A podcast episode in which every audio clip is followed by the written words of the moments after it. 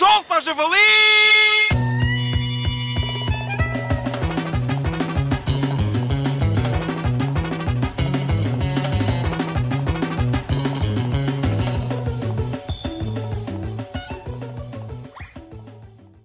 Hoje, em Solta ao Javali, porventura a história mais triste de todos os tempos, ainda mais melancólica que a história da promessa de certos e determinados pais em vos darem um cachorrinho para o Natal, irem ter com o dono dos cachorros, pagar um sinal, chegar a casa, refletirem, dizerem que afinal não têm condições para o ter e ligarem para o dono para cancelar as negociações do cão. Temos connosco Alexandre Ribeiro, que nos diz que vai contar o que lhe sucedeu na última festa de discoteca a que foi. Não é assim, Alexandre? Ora bom, em primeiro lugar, gostaria de agradecer o convite do programa Solto ao Javali, que, já agora fica aqui uma parte, a meu ver, será um podcast sublime, não só derivado à imensa inteligência de ambos os criadores, como também à sua beleza física.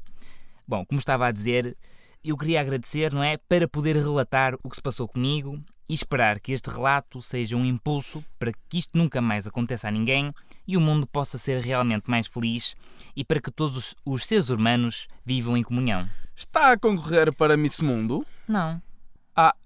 Então diga lá. Olha, isto passou-se há 4 anos. Tinha eu os meus 34 anitos, numa festa de discoteca organizada pelo Seminário de São Lázaro.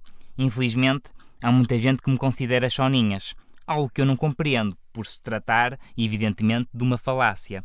E portanto decidi, por minha opção, claro, não ir e ficar em meu lar sossegadinho a ler um bom livro e a beber um bom chá de carqueja. Qual não é o meu espanto, nem isso pude, porque fui obrigado a ir com os meus pais e com o meu irmão ao shopping. Sim, ainda vivo em casa de meus pais. O meu irmão tem 14 anos. Bem, lá fomos, pois o meu irmão queria um telemóvel novo, daqueles modernos. Eu não ligo, sabe? Eu sou bastante agarrado ao dinheiro e prefiro ficar em casa a ler um bom livro e beber um chá assim de carga. Sim, sim, eh, já tinha dito, prossiga. Ah, bom. Eh, Chegámos à loja, qual não é o meu espanto, tinha uma mensagem no meu celular Nokia 3310 de uma moça que estaria interessada em mim, a questionar se eu iria à tal festa. Ora, qual é o problema disto? É que a moça parecia, digamos, hum, um gajo. Nada contra, atenção. Eu é que não vou para esses lados. Se eu utilizasse a cor das meias a condizer com a cor da camisola e inclusive é com a cor das boxers, ora aí talvez pudesse estar tentado a enverdar por esse caminho.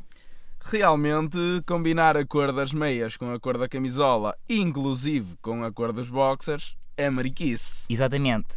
Bom, continuando, eu ignoro a mensagem. Nisto, ela telefona-me. E os meus pais constatam que algo de muito errado se passa. Porque ninguém quer saber de mim, portanto, ligarem-me é só quando se enganam. E dizem eles: Alexandre, quem é?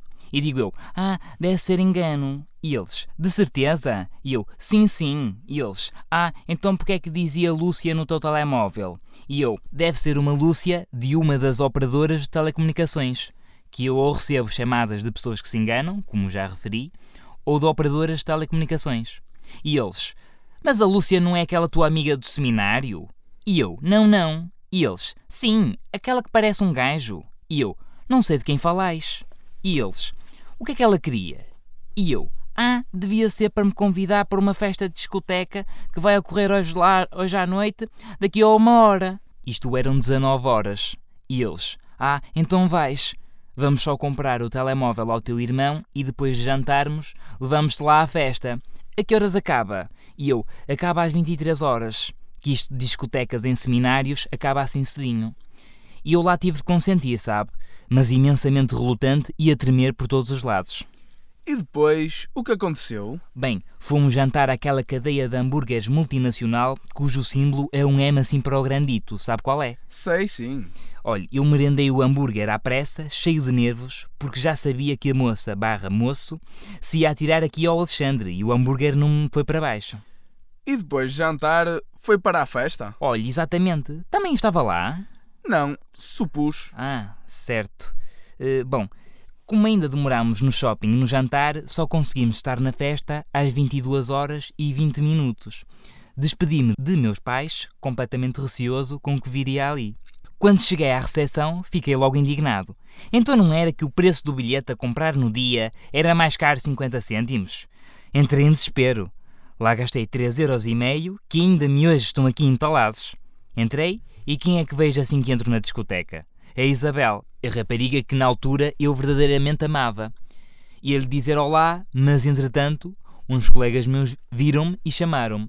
Fui ter com os meus três amigos, eles estavam ao lado do crucifixo de Jesus Cristo e de repente a Lúcia dá um salto para cima de mim e eu a desfalecer completamente por dentro.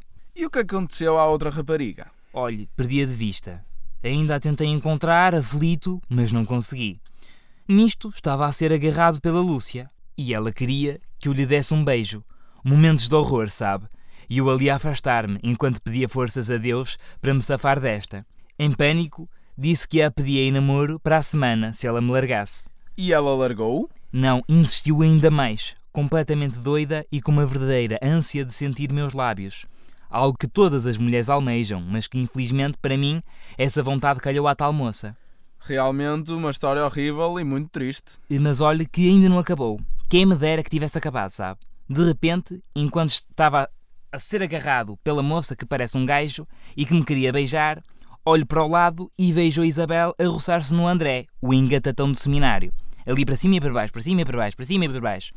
E eu ali a querer chorar, mas para dar a parte forte, olhei para o crucifixo de Jesus e comecei a cantar para mim: Always look on the bright side of life.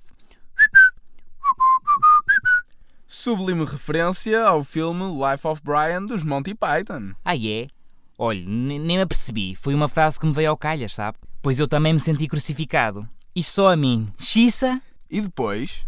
Olha, a festa acabou, meu pai veio-me buscar Estive a pensar constantemente nos 3,5€ que tinha gasto para 40 minutos de tortura.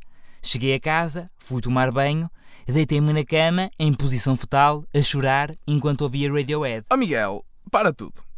Isto é autobiográfico, não é? Não, não. Eu é que sou mesmo muito criativo. Solta, javali!